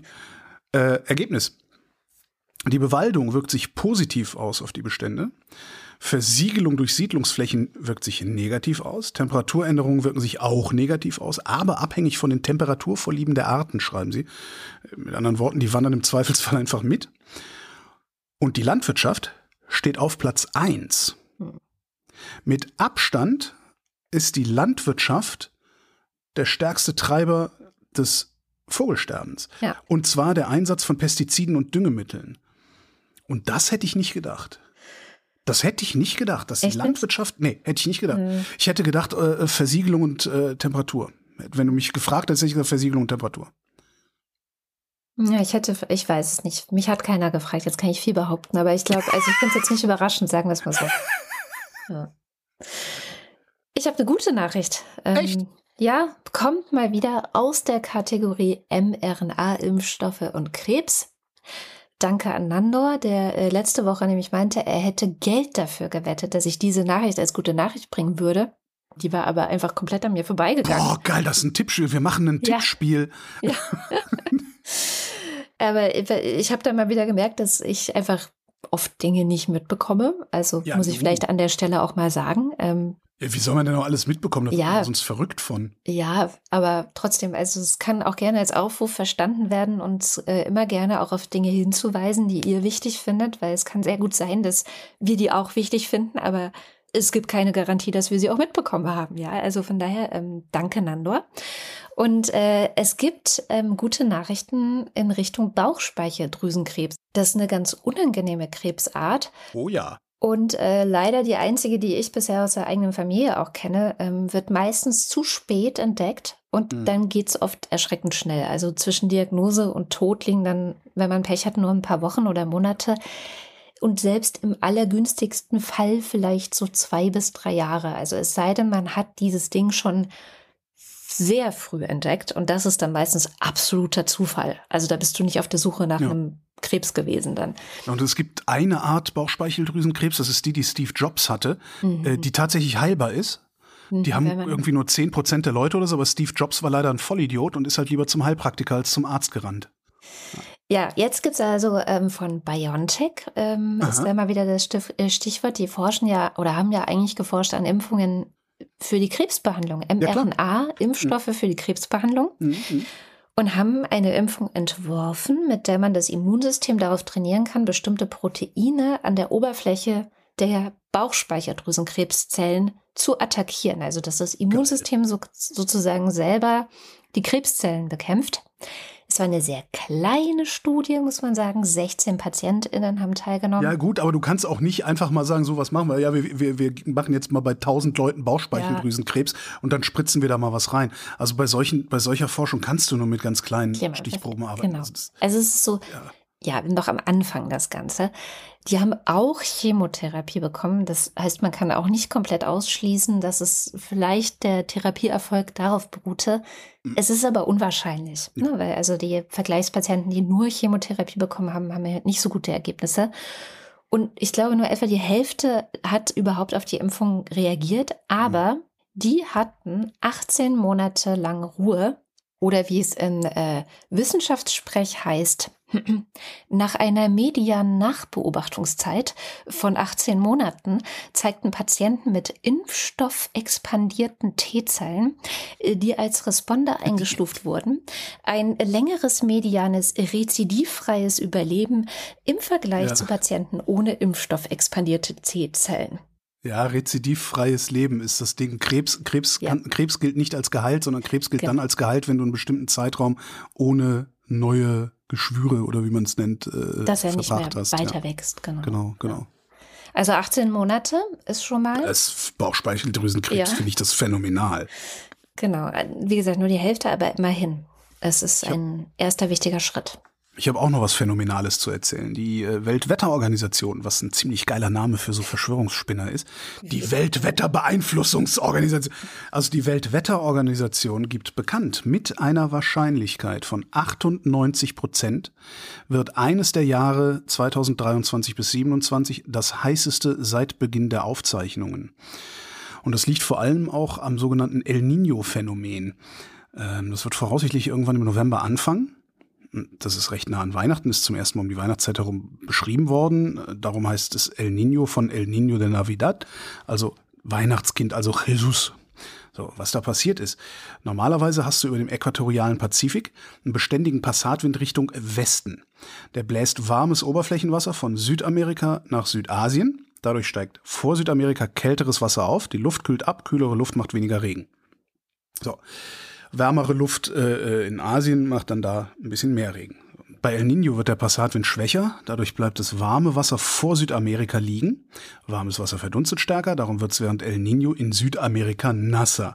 Gleichzeitig wird das Wasser vor Asien notwendigerweise kälter, was dann dazu mehr Trockenheit führt. Zugespitzt heißt das, in Peru rutschen die Hänge ab, in Überschwemmungen und in Indonesien ist Dürre. In länger heißt das, der Regenwald im, im Amazonasgebiet wird trockener, vor Mexiko gibt es Wirbelstürme, Waldbrände und Buschfeuer in Südostasien und Australien, mehr Regen in Ostafrika und mehr Trockenheit in Südostafrika. Und das alles, vor allen Dingen die Bedingungen im Pazifik selbst, ne, Salzgehalte und Temperaturen, die lösen dann auch noch ein Artensterben aus. Das zähle ich jetzt nicht noch auf, weil das ist irgendwie schlechte Laune genug. Mhm. Und was macht's bei uns? Bei uns wird der Winter kälter. Muss mhm. er aber auch nicht, weil die Wissenschaft ist sich da noch nicht sicher genug, wie die Zusammenhänge von El Nino und europäischen Wintertemperaturen und sowas sind. Macht aber natürlich grandiose Schlagzeilen. El Nino kommt. Ja? Steht da oben, ne? Hier, was war die? El Nino, die nächsten fünf Jahre werden heiß. Was sie, wenn El Nino irgendeine Auswirkung auf uns hat, die Auswirkung auf uns hat, dass es hier ein bisschen kühler wird. Zum, ne? so. Also macht große Schlagzeilen. Und ich fürchte, dass genau das auch mitverantwortlich ist für einen Teil dieser deutschen Klimaignoranz. So nach dem Motto, jetzt hatten wir so krasse Schlagzeilen, das Ding hat sogar einen eigenen Namen, aber passiert ist mal wieder nichts, es ist sogar kälter geworden. Ja. Und ich glaube außerdem, das ist ein ganz großer Bogen, den ich gerade schlage nochmal, der desolate Zustand der deutschen Auslandsberichterstattung ja. hat auch einen Anteil daran. Wir kriegen überhaupt nicht mit, was in den betroffenen Regionen los ist. Jedenfalls kriegen wir nicht in der Breite mit, in der wir es eigentlich mitkriegen müssten, um daraus auch entsprechende Schlüsse zu ziehen und nicht wie die letzten Idioten hier zu sitzen und zu glauben, wir hätten mit all dem nichts zu tun. Kommen wir zu einem vielleicht etwas angenehmeren oder heiterem Thema, heitererem Thema, der Limerick der Woche. Hurra! Und äh, letzte Woche war ja ESC, Eurovision äh, Song Contest. Das war auch das Thema des Limericks und hier ist, was unser Wochendämmerungspoet gedichtet hat. Poésie crépusculaire de la semaine. Limerick sorti de la poubelle de l'actualité mondiale. Le Grand Prix, ich glaube Eurovision und dann irgend noch was mit Chanson. Ja, das klingt nach Gewicht, aber irgendwie spricht ESC sich viel leichter. Pardon.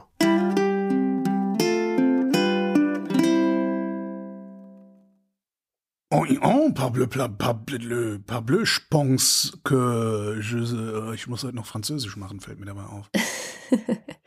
Was war denn dein Liebling aus der äh, ganz, ganz eindeutig, ganz eindeutig, ganz eindeutig Fliederli. Mist. Es war mal ein Land in Europa, das sich immer als ziemlich en vogue sah.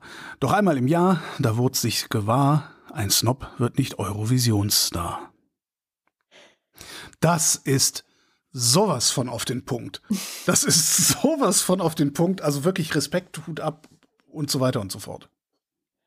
Ja, was nehme ich denn denn jetzt für ein ähm, na gut, dann nehme ich den von Manuel, weil ich hätte auch Fliederli am besten gefunden, muss ich jetzt auch nochmal sagen.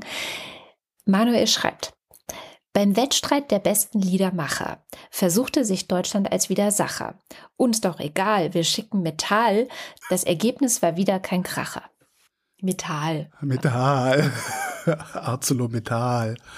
Metall, egal. Die waren echt. Metall, egal. Die waren echt, äh, ja, wie, war, wie, wie wurden die nochmal genannt, der deutsche Beitrag? Da hattest du doch irgendwo so einen schönen Hundepiepelungsnamen äh, für die. Ich weiß es nicht. War das Glammstein?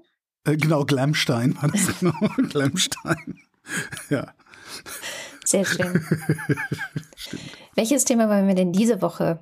Boah, sag du doch mal. Ich soll was sagen? Dummheit. Nee. Ist eigentlich ein schönes Thema. Oder Dunning-Krüger. Äh, da, Kruger. Kruger. Oder, nee, aber Dunning-Kruger, da reimt sich doch nichts drauf. Das stimmt. Vielleicht Ach, Iglu? An Dunning-Kruger lädt Achim Truger. Ah, ich weiß nicht. Vielleicht was? Iglu? Iglu? Captain Iglu? I Ich, nee, du, du sag du doch mal. Ja, ich habe doch schon ganz viel gesagt. Du musst nur sagen, Ja. ob du es gut findest. Ja, dann lieber, was hast du, du hast doch nur Iglu gesagt. Ja, na gut, dann Erdogan. Gäbe es auch noch? Hatten wir doch schon mal, oder? Erdogan? Weiß ich Nicht? nicht. Ich weiß Na dann Erdogan, komm. Nicht.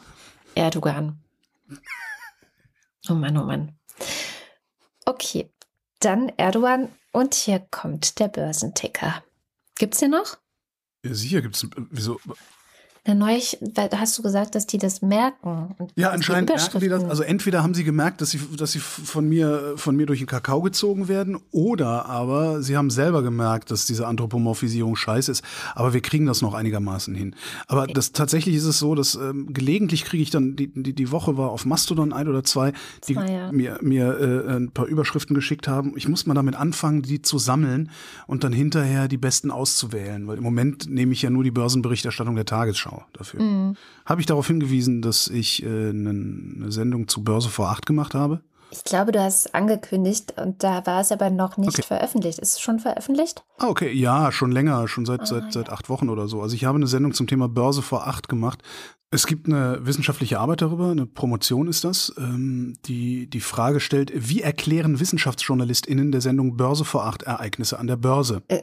Ich kann dir das beantworten, auch steht auch im, steht auch im Teasertext zu der Folge. Äh, stellt sich raus, Doppelpunkt, eher gar nicht. Ja, sehr schön. Dann also, Börsenticker. Montag, Schuldenstreit bremst die Börsen. Dienstag, Schuldenstreit lastet auf Wall Street. Mittwoch, Die Hoffnung ist zurück. Donnerstag, DAX randaliert besoffen mit Bollerwagen im Park. Da haben sie mal wieder nicht. äh, Ja, ja, ja, ja, weil ich, ja. Aber schönes Bild jetzt in meinem Kopf. Äh, Freitag. Allzeithoch im DAX zum Greifen nahe. Und da hole ich mal aus. Mhm. Tatsächlich ist es passiert. Der DAX hatte heute sein Allzeithoch. Ähm, zwischenzeitlich stand er bei 16.293,68 Punkten. Ähm, das letzte Allzeithoch waren 16.290, also 3,68 Punkte höher als vorher. Äh, ich weiß nicht, wer dann schließt heute, das, das werden wir abwarten, aber wir sind heute kurz mal über das DAX-Allzeithoch gehüpft. Wie kommt's? Das ist ja cool. Naja, weiß ich nicht. Also die Aussichten sind jetzt nicht so düster, wie man glauben mag angesichts solcher Meldungen wie dem Handwerk fehlen 40.000 Ausbildungsplätze, um dann einen Tag später zu lesen, oh, wir haben ein, ein Rückführungsabkommen mit dem Irak ge- geschlossen, wo ich immer denke, wieso schickt ihr die wieder weg? Bildet die doch aus. Ja. Aber gut, das Thema haben wir auch oft genug. Ja. Dann kommt hier der Faktencheck. Heute wieder mit Nandor Hülferscheid. Hallo Nandor. Ja, hallo Katrin. Was hast du denn noch finden können, was du gerne korrigieren, ergänzen oder auch kontextualisieren würdest? Ja, ähm, ein paar Sachen. Und zwar ist das erste Thema, dem ich mich widmen möchte, Lukaschenko bzw. Lukaschenka. Denn äh, mir geht es tatsächlich um die Aussprache. Du hattest gesagt, du hast dich nochmal schlau gemacht und Lukaschenka sei eben die belarussische Variante und Lukaschenko die russische Variante. Das äh, scheint nicht so ganz richtig zu sein. Okay. Auch im Russischen wird der Name mit Endung eher wie A gesprochen. Oder Ja, wie ein sehr kurzes A. Vor allem die Schreibweisen unterscheiden sich. Das Phänomen heißt Ankanje. Ich hoffe, das habe ich jetzt richtig ausgesprochen. Und es beschreibt laut Wikipedia, dass in manchen slawischen Sprachen O und A unbetont gesprochen zu A verschmelzen. Außerdem habe ich gelesen, dass der Name selbst wohl ukrainischen Ursprungs sei, wo es Ankanje nicht gibt. Also man tatsächlich eher O sprechen würde. Ja, also ich weiß nicht, vielleicht ist das Ergebnis, man kann es sprechen, wie mal, wie es einem leichter über die äh, Zunge geht und es ist nicht so politisch, wie man vielleicht auch denken könnte. Äh, ich habe auch mal ein Beispiel rausgesucht, wo man das in der russischen Aussprache sehr gut hören kann, dass es auch da wie A klingt. Das stimmt. Tatsächlich, ich lerne ja auch Russisch. Es ist immer wieder verwirrend, dass alle O's quasi wie A ausgesprochen werden. ja, ich kann es leider nicht sprechen. Irgendwann mal. Ich bleibe noch mal kurz bei Russland und zwar mit dem KSE-Vertrag. Holger hatte ja erklärt, dass die Duma jetzt auch offiziell sich davon verabschiedet hat, von der russischen Mitgliedschaft in diesem Abrüstungsvertrag. Ich wollte da noch mal ein bisschen zu erklären und eine Kleinigkeit korrigieren, denn äh, Holger hatte gesagt, der sei 1992 geschlossen worden, der ist 1990 geschlossen worden und dann 92 in Kraft getreten, also Kleinigkeit, aber wenn ich schon mal dabei bin. Der Rest stimmte und kurz zur Erklärung, was der eigentlich tun sollte, weil ähm, es, es kam ja bei euch ähm, zur Sprache, dass es da um schwere konventionelle Waffen geht. Was ist damit gemeint? Darunter fallen zum Beispiel Kampf- und Schützenpanzer, Artillerie, aber auch Flugzeuge und Hubschrauber. Und der KSE-Vertrag, der legte quasi für beide ehemaligen Bündnisgebiete des Kalten Krieges, also äh, die westlichen äh, Staaten und äh, quasi die Staaten des Warschauer Paktes, jeweils eine Maximalzahl an Militärgerät fest. Das heißt über mehrere Nationen hinweg. Und äh, unter die musste man dann nach äh, Inkrafttreten dieses Vertrages kommen. Das sind aber Zahlen teilweise in den, in der, äh, ja, im fünfstelligen Bereich. Also da blieb immer noch eine Menge Holz, sage ich mal, übrig an Panzern und Co. Aber trotzdem habe ich das mal einmal rausgesucht. Mhm, Dankeschön. Dann äh, bleiben wir nochmal beim Thema äh, Militär, allerdings diesmal von US-Seite. Und zwar hattet ihr erwähnt, dass das Pentagon einen Buchungsfehler gemacht hat und denen jetzt aufgefallen ist, ach, das Zeug, was wir bisher in die Ukraine geschickt haben, das ist drei Milliarden US-Dollar weniger wert gewesen, als wir gedacht haben. Das heißt, wir haben im Budget noch ein bisschen mehr Luft, als wir eigentlich dachten. Und dazu wollte ich kurz als Kontext ausführen, wie das denn eigentlich äh, sein kann, weil nicht, dass das Pentagon irgendwie berühmt dafür wäre, immer korrekt zu rechnen. Die haben auch Rüstungsprojekte, die zu teuer werden. Also da ähm, brauchen wir uns gar nicht verstecken mit unseren deutschen Erfahrungen. Aber hier ist der Hintergrund, dass der Wert von Rüstungsgütern, die man so aus dem Bestand schickt, der kann halt meist nur geschätzt werden. Und die US-Beamten haben dafür offenbar zumeist bisher herangezogen, was es kosten würde, die Systeme neu zu beschaffen. Das macht aber oft überhaupt keinen Sinn. Beispielsweise, wenn man sich so einen veralteten M113 Transportpanzer anschaut, von denen die USA Hunderte in die Ukraine geschickt haben. Die fahren da häufig als Ambulanzfahrzeuge rum, hat man vielleicht mal gesehen. Die haben halt nur noch einen Verkaufswert, der eben deutlich niedriger ist, als wenn man das Ding irgendwie versuchen würde, halt wieder zu beschaffen. Mhm. Und daher kommt halt diese Lücke wohl zustande. Okay. Dann hatte Holger gefragt, ähm, haben wir denn all diese Waffen, die wir jetzt bei Zelenskis Besuch bei Olaf Scholz der Ukraine versprochen haben? Wo kommen die denn alle her? Das ist, die Antwort darauf ist ein definitives Jein. ähm, Zitat, Zitat BMVG, also Bundesministerium der Verteidigung. All dies und mehr kommt aus Industriebeständen bzw. der Industrieproduktion. Mhm. Heißt konkret, zum Beispiel alte Leopard 1, die sind da recht banal, die haben ja nichts mehr mit aktiven Bundeswehrbeständen zu tun, aber es stehen viele davon mehr oder weniger fahrbar in Europa rum. Ne, man checkt die, man rüstet die auf, schickt die dahin. Dann gibt es so Sachen wie das Flugabwehrsystem Iris-T. Dagegen, das ist noch so neu, dass es halt noch nicht mal die Bundeswehr bekommen hat und soweit ich es verstehe, gehen Systeme, die halt unter anderem zur Bundeswehr hätten kommen sollen, jetzt eben direkt in die Ukraine. Und wirklich interessant wird es tatsächlich beim äh, Gepard. Da berichten die Süddeutsche Zeitung und Business Insider, die Bundesregierung habe einen Deal mit Katar ausgehandelt, die wohl noch welche von denen haben. Mhm. Und das ist natürlich jetzt ein Staat, mit dem wir vielleicht sonst nicht so gerne zusammenarbeiten oder zumindest gerne sagen, dass wir nicht so gerne mit denen zusammenarbeiten.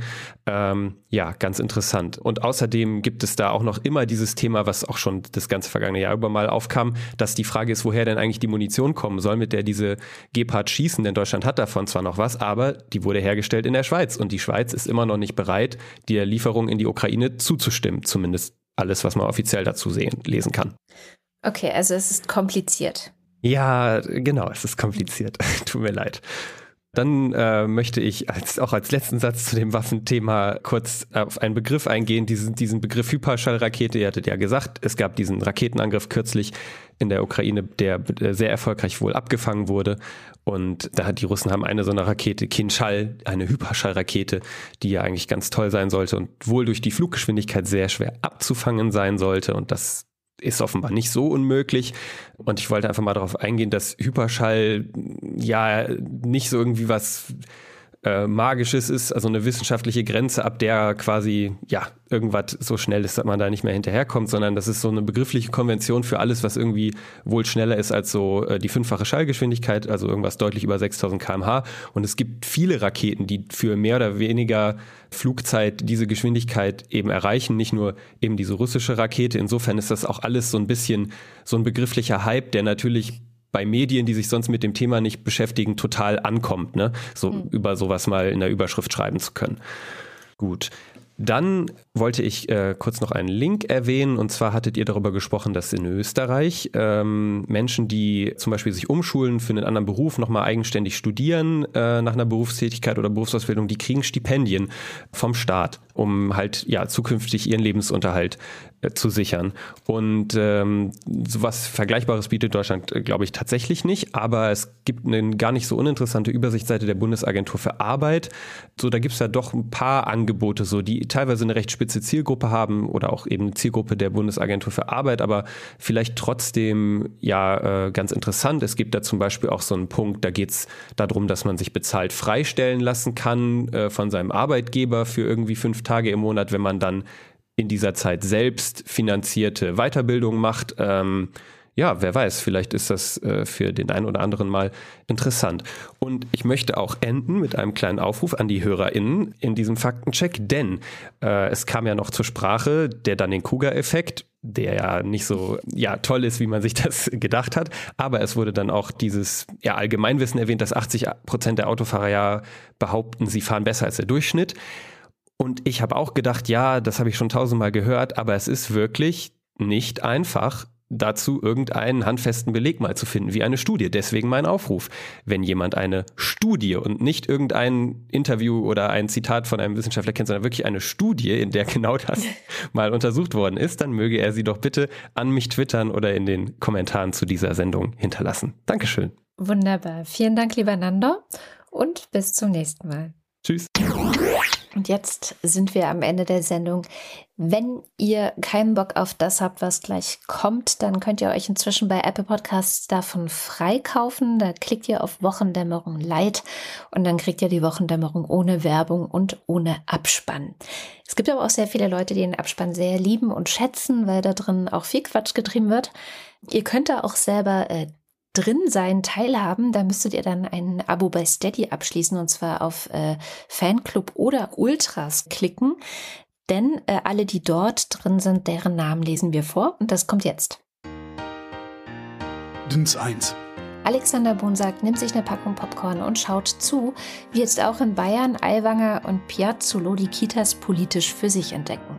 Ich finde es sehr schön, den Mann Piazzolo zu nennen. Das hasst der bestimmt. Finde ich gut. Entschuldigung. Piazzolo, Piazzolo. Marc Bremer. Hey, would you cuddle me? Toothbrush Deep Throat. Oliver Delpi. Ja, ist denn schon wieder frei doch. Silke Dietz. Doris Day wie Doris Day. Erik Fröhlich. David Hasenbeck. Adrian Hauptmann. Katharina Hüll. Stefan Havranek. Der Jan. Wenn so ein Termin vorbei ist, ist das mit dem Prokrastidings auch vorbei. Jetzt eine Woche Urlaub, muss nur noch packen. Ich bin neidisch. Matthias Johansen. Antjot Kästner. Heiko Linke. Müsli, Müsli, Miam, Miam, Miam. Reglo Nilk. Rufus Platus. Nu sagen Chris und Moni. Jörg Scheckis für Mesh Flausch. There's hope, there's always hope. No, there isn't. Joachim Urlas. Fiete und Olaf. So, dann muss und so weiter. Jens Viehweg. Bernd und Frau Chivier-Möller. Andreas Werner. Wing Commander Lord Flasher zitiert wahllos aus Flughandbüchern. When the anti-icing system is selected on, the above method remains valid. Ach nee, warte, ich muss ja Deutsch aussprechen. Remains valid provided weight corrections are taken into account. Justus Wilhelm. Cindy und Timmy Wüst. Babette Bauer. Guido Baulich. Michael Völksen. Und hier der Fanclub. Julia und Sebastian. Andi 3000. Mähen Äbte Heu, Äbte Meni, Heu Äbte Beten. Biele und Alice. Äh, ich habe mich selber ausgehebelt. Biele und Alice. Timo Altfelde. Kolkata liegt am Ganges, Paris liegt an der Seine, doch dass ich so verliebt bin, das liegt an Madeleine. Am schönen Rhein liegt Basel und Kairo liegt am Nil, doch ich träume von Madeleine, an der liegt mir viel. Silke grüßt Andy. Katrin Apel. Matze aus Spandau. Simon Axmann. Dirke B. Martin Ballasch. Sebastian Banse. Johannes Bauermann. Thomas Bauer. Jan Beilicke. Florian Beise. Oben. Peter Blachani. Jan Blendeck. Bibi Blocksberg. Markus Boslett. Um teilzunehmen, brauchen Sie kein teilzunehmen. Klaus Breyer. Daniel Bruckhaus. Martin Buchka. Clemens Langhans und Christoph Henninger. Lasst uns gemeinsam kämpfen gegen den Feind. Christoph Henninger und Clemens Langhans und so weiter. Gian-Andrea Konzett. Katrin Czernotzki. Thomas D. Eigentlich heiße ich Dana. Nach über drei Jahren hat mich Corona dann auch erwischt. Das Fieber und die Kopfschmerzen machen mich noch fertig. Das hatte ich so heftig noch nie. Ja, das ist eigentlich, das ist, wie heftig das ist. Also, ich, also diese, boah, hoffentlich kriege ich das nicht nochmal mit diesen Kopfschmerzen. Der Wind, der Wind, das himmlische Kind. Cristiano der Tauscho. Es gähnt der Wehrfrosch. Jan und Steffi empfehlen euch Time is Up und so weiter. Roland Erck. Claude Fankhauser. Erstmal ein Fischbrötchen. Matthias Flader. Oliver Förster. Der Fossibär. Lucy fragt sich, warum immer noch so viele auf Twitter sind. Olli Frank. Der Freibierfred. War diese Woche für mich eine sehr wichtige Informationsquelle, so Türkei und Belarus und so. Freibierfred? Nee, Twitter. Achso. Andreas Freund. Ich bin durch. Ich habe das wirklich gerade gedacht. Ja, ich glaub's. Ja. Marcella Frick. Marianne Friedrich. Mareike Geib. Der Gotti. Jörn Arne Göttich. Bärbel Grothaus. Hieß der nicht mal Gottig? Nee, der Okay. Gotti und der Göttich. Ich, das also der war mich, immer ich werde das, das unterschiedlich. werde ich auch nie schaffen. Miriam und David grüßen Samson. Sally der Pinguin grüßt alle, die sie kennen. Kati grüßt Joni. Ricardo Guatta. F und H. Annika H. Simon Hägler. Antje Hanuschka. Silke Hartmann. Lars hat das Gefühl, dass seine Depression die angemessene Reaktion auf die gesamte Situation ist. Das ist nie eine angemessene Reaktion auf irgendwas. Der Alexander Hauser. Jan Heck. Hans Herbst. Ralf Herbst. Tobias Herbst und so weiter. Katharina Herbst wie Klimawandel. Michael Heine. Es sprach der Buchdrucker zu seiner Nichte: Hier sieh mal, ne Fichte, die ist gleich Geschichte. Paul Hilbert. Nils und Hilke. Benjamin Hub. Lola, gehst du einkaufen? Ich brauch Shampoo.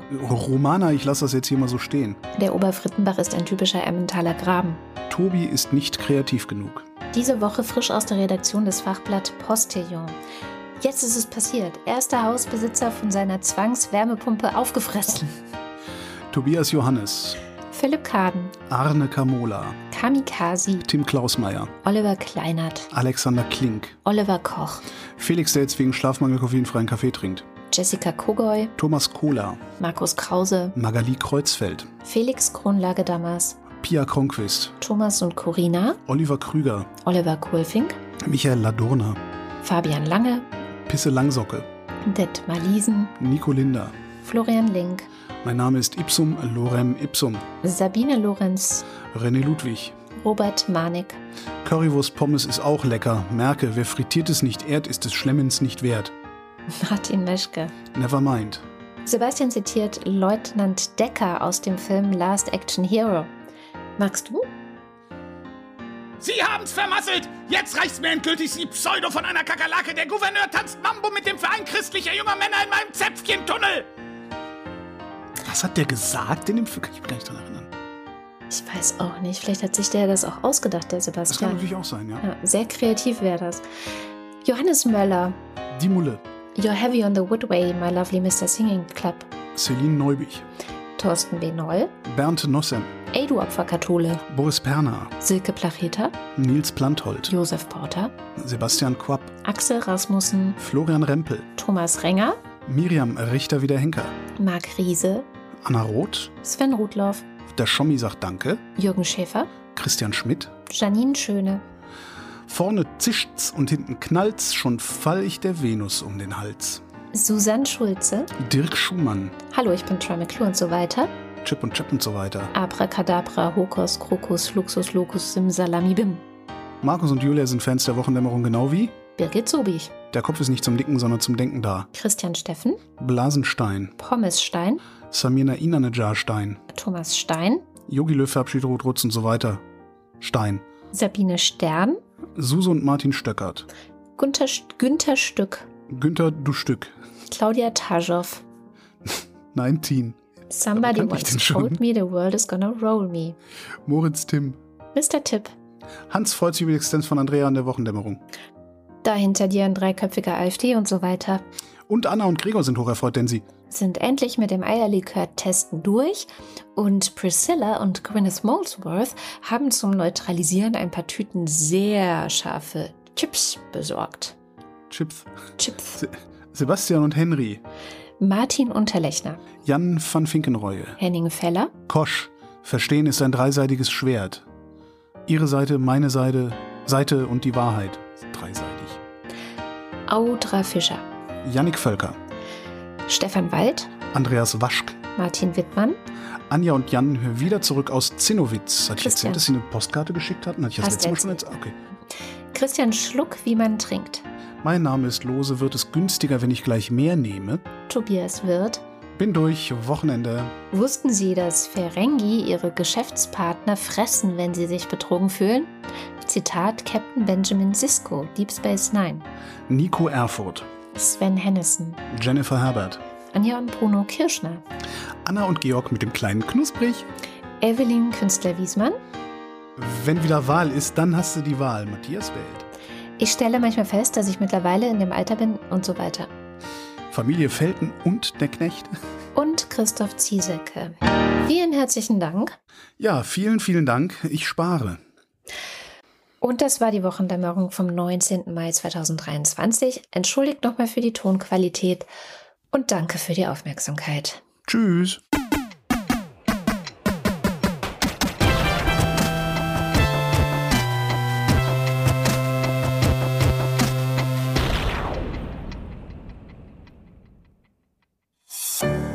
Produktion von Haus 1.